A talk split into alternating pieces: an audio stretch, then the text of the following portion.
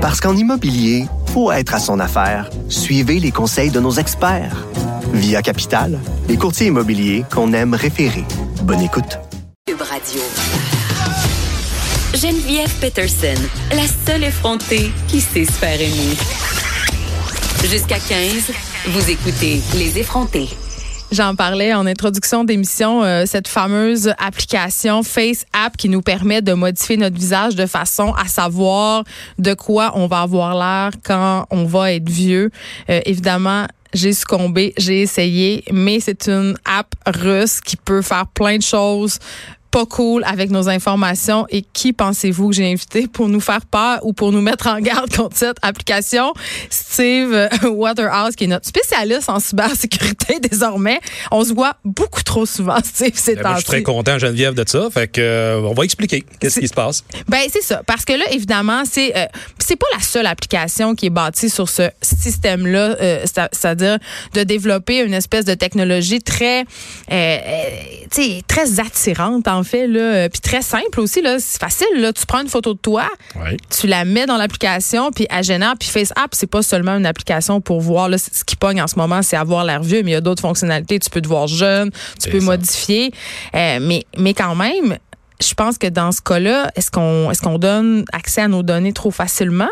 Oui, puis ça a été prouvé que cette application-là va au-delà de juste euh, euh, prendre pour acquis la photo, parce qu'il y a beaucoup de plaintes qui ont sorti. Euh, puis peu importe si c'est russe ou peu importe le, le, développeur, beaucoup d'applications de ce type-là sur les différents, que ce soit sur iOS ou que ce soit sur Android, ne rend pas justice à qu'est-ce que c'est développé. donc, pour s'amuser puis avoir un petit clin d'œil sur avant ou après. Oui, parce que c'est le fun, là. Oui. Puis là-dessus, les plaintes que je mentionnais, ben c'est des accès non autorisé au contenu du téléphone, donc à la banque de photos. Et euh, ces photos-là... Ils te le demandent au début. Hein. Voulez-vous que FaceApp accède à vos photos? Puis si tu cliques non, mais ben, tu peux pas accéder à l'application. Exactement, parce que c'est normal, ils veulent avoir une photo pour faire de l'échantillonnage, mais ça a été révélé qu'il prend, euh, même si tu dis non, il prend des photos pareilles puis ils les envoie eux autres dans leurs infrastructures en nuage. Pourquoi en nuage? Parce que c'est là qu'il y a la capacité de traitement de manipulation qui est plus fort que juste sur l'appareil même. Et dans le politique, c'est dit 48 heures après, ils les effacent. Et on a une possibilité de récupérer par après. en tout cas, ça, c'est assez... Ça, c'est pas clair. Non, c'est assez lugubre, puis euh, c'est là que, justement, faut se questionner, euh, ça dérange-tu si je laisse ma photo à quelque part? Euh, parce qu'on a parlé ensemble, Steve Waterhouse, de la reconnaissance faciale. Et ça, c'est une façon très, très facile, entre guillemets, pour eux d'amasser du data tout à fait. fait plus qu'ils ont des, plus qu'ils ont d'informations, d'échantillons en main, plus ils vont être en mesure, évidemment, de, de dresser un portrait plus clair euh, avec qui ils font affaire. Puis je veux dire, euh, euh, encore une fois, pas parce que c'est russe, mais disons que le crime organisé russe, ben, quand même, sont assez forts avec d'autres données qu'ils vont chercher ailleurs. C'est ça, là. Je pense qu'il y a des précédents qui nous amènent à trouver ça inquiétant que ce soit une application russe. C'est peut-être des préjugés, c'est peut-être même du racisme, entre guillemets, mais non, non, pas quand même... Ils ont une bonne réputation, faut leur donner ce qu'ils ont. Oui, d'espionnage. Ben, de, de, de, crime aussi. Oui. Mais euh, ceci dit, qu'est-ce qui arrive souvent, c'est que c'est pas juste... Euh, ça peut être que toi et moi, on développe quelque chose, on loue les infrastructures qui sont hébergées en Russie, donc sont exempts des lois canadiennes, donc on fait notre business là, mais on peut très bien s'en servir ailleurs, partout dans le monde. Est-ce que, ça peut être détourné? Parce que si toi et moi, par exemple, on développe ça, puis on n'a pas de mauvaises intentions, n'empêche que ces données-là circulent, donc on, l'actualité nous le prouve dernièrement, ces informations-là peuvent être vendues ou détournées. Ça pourrait, pour être capable justement de monnayer un peu, euh, de se renflouer, parce que l'application, euh, ça coûte pas trop cher, à ce que je sache. Là. Je veux dire, c'est gratuit. Donc, ce qui est gratuit, ça veut dire qu'on en est le produit. Et quand le produit est exploité, donc notre personne, nos données, etc. Comment ben, ils monétisent ça, justement, Facebook? En revendant.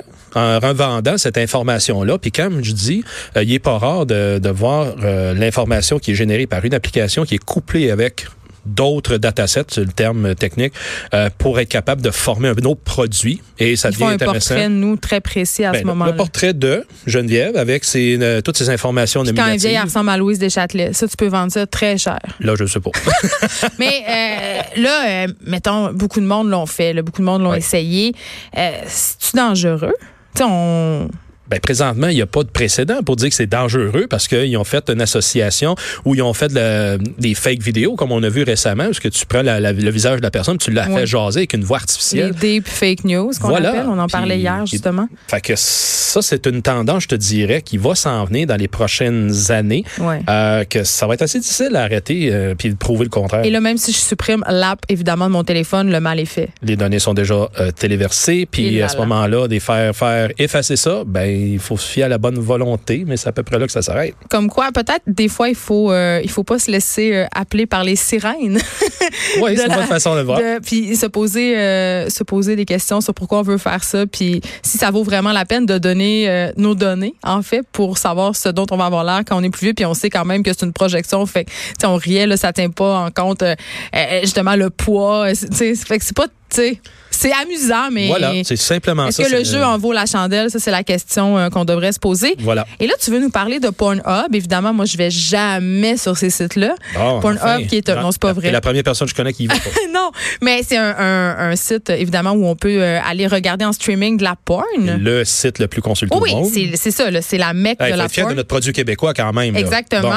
Mais là, quand même, euh, tu nous parles du doxing et du harcèlement euh, qui sont un peu l'apanage des gens qui, en fait, les gens qui visitent Pornhub peuvent être victimes de ces choses-là. Mais surtout aussi des gens qui s'en doutent même pas que le Je sais même pas c'est quoi le doxing, premièrement. Doxing, c'est documenter quelqu'un avec de Ok. l'information euh, qu'on va retrouver à gauche et à droite et on fait un profil de cette personne. Mettons ce que je préfère regarder sur Pornhub, mettons. Oui, je- les préférences, mais en même temps, dans la vraie vie, t'es qui puis tu fais quoi? Donc, tu vas associer la vraie personne ou quelqu'un de très près en similarité et tu dis, ben, hey, ça y ressemble, puis on la retrouve dans A, B, C, 4, 5, 6, 7 vidéos à quelque part. Et donc, tu fais, donc, ça, je te parle de faire un profil global de cette personne-là. OK. Et oui, ça devient à mettre toutes les informations nominatives associées. Donc, euh, euh, c'est qui Geneviève Patterson sur Internet? Ben, voici. Là, je t'ai Ça fait documenté. beaucoup trop de photos Instagram. Ben déjà là, c'est déjà une première chose. Puis euh, après ça, on la retrouve-tu dans d'autres choses? Puis y a-tu d'autres personnes qui t'ont utilisé ta photo ou euh, d'autres vidéos que tu as faites dans d'autres contextes qui ont vraiment pas rapport avec ton profil artistique? Par exemple, pour faire euh, des deep fake news. Oui, a des Ça deepfake vidéos qu'on peut retrouver aussi sur Pornhub. Donc, Ah, ils pourraient mettre. ben, ton visage, ben oui, ça, a commencé. C'est une grosse mode qui est partie, là. Euh, évidemment, dans, dans des scènes déjà faites, ils prennent euh, la photo puis la- le visage, autrement dit, puis ils la mettent sur euh, euh, la ou les personnes dans le, la, Dans la scène. Puis à ce moment-là, ça donne, pour les gens là, c'est un peu twisté là, mais ça donne une impression. Mais comme quand même, euh, Pornhub a un crochet vérifié à côté de la majorité de ses vidéos. Et là, Steve Waterhouse roule des yeux. qu'est-ce qui est vérifié? Parce ben, je sais pas, moi, des fois, euh, je sais pas, surtout sur les sections amateurs, Ouais. on veut s'assurer évidemment qu'on n'est pas en train de regarder du revenge porn, c'est-à-dire euh, le cas où une personne, par vengeance, aurait euh, fait leaker sur Pornhub des vidéos coquins hein, Oui. du temps où, tu sais, on Il connaît ce phénomène-là. cas comme ça, C'est ça, mais donc le crochet vérifié a un peu été instauré pour cette raison-là. Mais là, paraîtrait-il que ce crochet-là, Ben c'est louche. Je veux dire, c'est comme un peu des. euh, comment tu vérifies, premièrement, tu sais? Ben, tu peux vérifier euh, comment la personne s'est enregistrée. Elle a-tu une adresse email? L'adresse email, il y a un retour. C'est-tu juste par rapport à vérifier le clic du email qu'elle a eu? Bon. Ouais. Euh, c'est là que toute la mécanique est à vérifier comme ça. Puis évidemment, ils ne diront pas ça, ça fait partie de leurs propres, le- leurs propres outils. Mais il reste toujours bien que euh, on peut douter de la véracité d'une vérification comme ça parce que c'est plus un outil de marketing. Ça nous donne moi. bonne conscience. Ben oui, encore. Et on peut dire, ben je vais juste sur ces sites-là, puis donc ils vont qualifier de- du matériel juste vérifié, puis ils vont se retrouver avec un type de clientèle qui vont aller juste là. Puis on sait qu'il peut quand même avoir des vidéos assez louches Ben, sur Pornhub absolument. qui mettent en scène des personnes qui sont parfois mineures. Oui. Il y, il y en a qui circulent. parce qu'ailleurs dans le monde, c'est accepté socialement et légalement, alors qu'ici, ben on a d'autres réglementations. Et euh, niveau harcèlement, Ben, harcèlement, c'est encore une fois un bon exemple de tout à l'heure. Si je trouve une pièce de matériel qui ressemble beaucoup à toi, puis que là, après ça, je dis, hey, regardez, Geneviève, qu'est-ce qu'elle elle. fait dans ses fins de semaine? Poup, on part une, une rumeur comme ça. Puis, ben, t'as du matériel vis- euh, vidéo qui est accompagné. Fait que là, le monde, euh, ça va générer du clic, ça va générer de, la- de la visualisation. Puis donc, nécessairement, il y en a qui vont commenter, ils vont dire, c'est vrai, c'est une ci, c'est une ça. puis est-ce qu'ils peuvent euh, euh, vouloir extorquer? Est-ce qu'on a Pas vu des cas extor- d'extorsion? Pas nécessairement l'extorsion, mais ça va te, encore là te suivre sur les médias sociaux, puis un peu partout, puis la machine à rumeurs va partir. Fait que là, ça va te donner, ça peut te faire euh, du euh, problème réputationnel, mais après ça, tu t'actionnes qui? Euh, par libelle diffamatoire. va Ben, dire, Ouais, mais eux autres, ils sont Mais ça doit être oui, c'est ça. Puis ça doit être excessivement au plan légal difficile à Oui. prouver. Euh, en terminant, je veux qu'on se parle du fameux euh, VPN. C'est une discussion qu'on a eue ensemble euh, la semaine passée sur quand on se connecte avec nos cellulaires sur des Wi-Fi.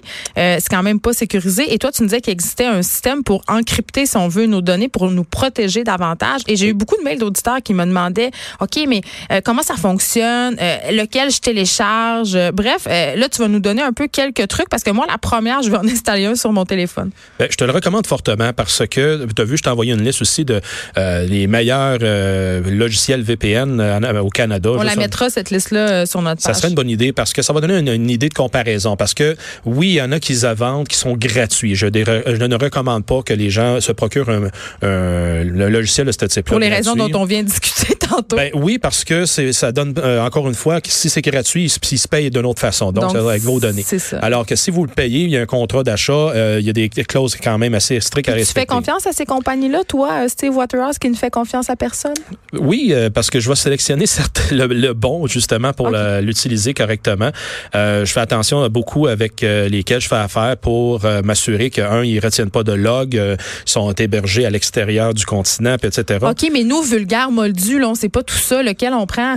Ben, c'est là que ça va souvent arriver avec la dénomination commune qui va être le signe de dollar. OK. Euh, nécessairement, ça, on- ça va représenter euh, un achat pour dire 50, 60 dollars par année. Il y en a qui vont dire c'est bien trop cher. Mais ça vaut la peine, c'est ça que tu nous expliquais Oui, parce fois. que hôtels, euh, lieux publics euh, sont toujours à la- l'affût de pouvoir euh, re- regarder ce que vous où vous allez, qu'est-ce que vous faites. Et même si c'est pas votre nom, encore une fois, c'est le principe de défendre que euh, ils exploitent ce que vous faites, ce que vous êtes.